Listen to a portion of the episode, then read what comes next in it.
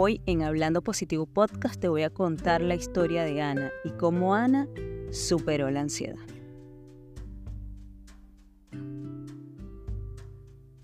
En un pequeño pueblo, Ana se enfrenta a una constante batalla contra la ansiedad. Su vida se ve afectada por pensamientos abrumadores y preocupaciones constantes. Un día decide buscar ayuda y emprende un viaje de autodescubrimiento. Durante su travesía, Ana se encuentra con personajes que representan diferentes aspectos de la ansiedad. El miedo al futuro, la autocrítica constante y la incapacidad de dejar ir el pasado.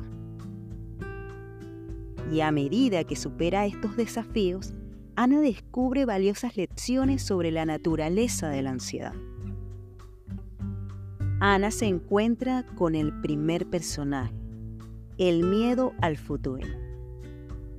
Este personaje se manifiesta a través de preocupaciones constantes sobre lo que puede suceder.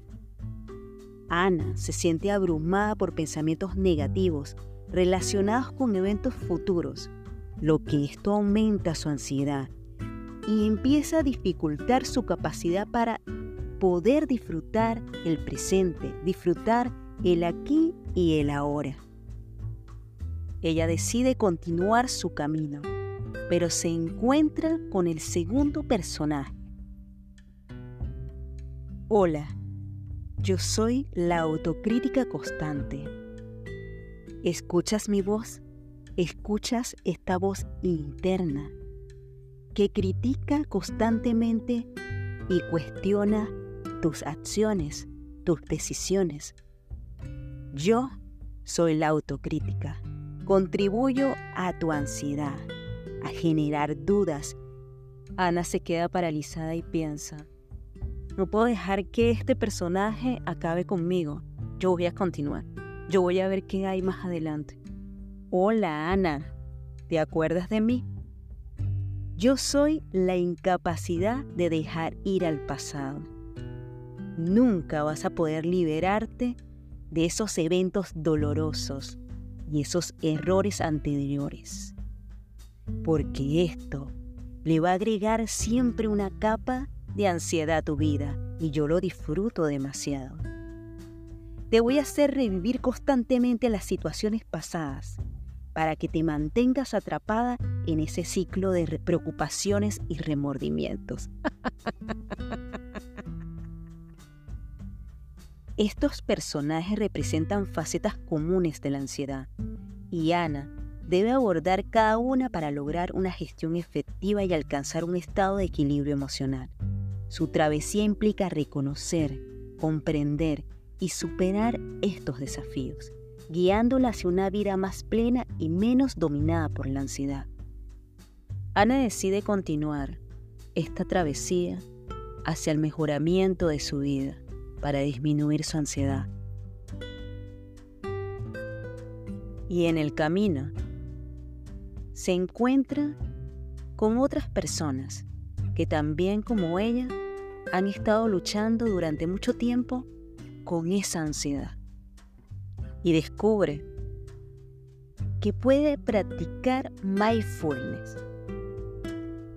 Y Ana aprende a cultivar la atención plena, centrándose en el presente y liberándose de la espiral de pensamientos ansiosos descubre que a través de la meditación, de la oración y la respiración consciente, descubre esas herramientas poderosas que pueden ayudarla a calmar su mente. También en su travesía, Ana se da cuenta de la importancia de establecer límites saludables en su vida. Aprende a decir no cuando es necesario y a priorizar su bienestar emocional reduciendo así la presión que contribuye a su ansiedad.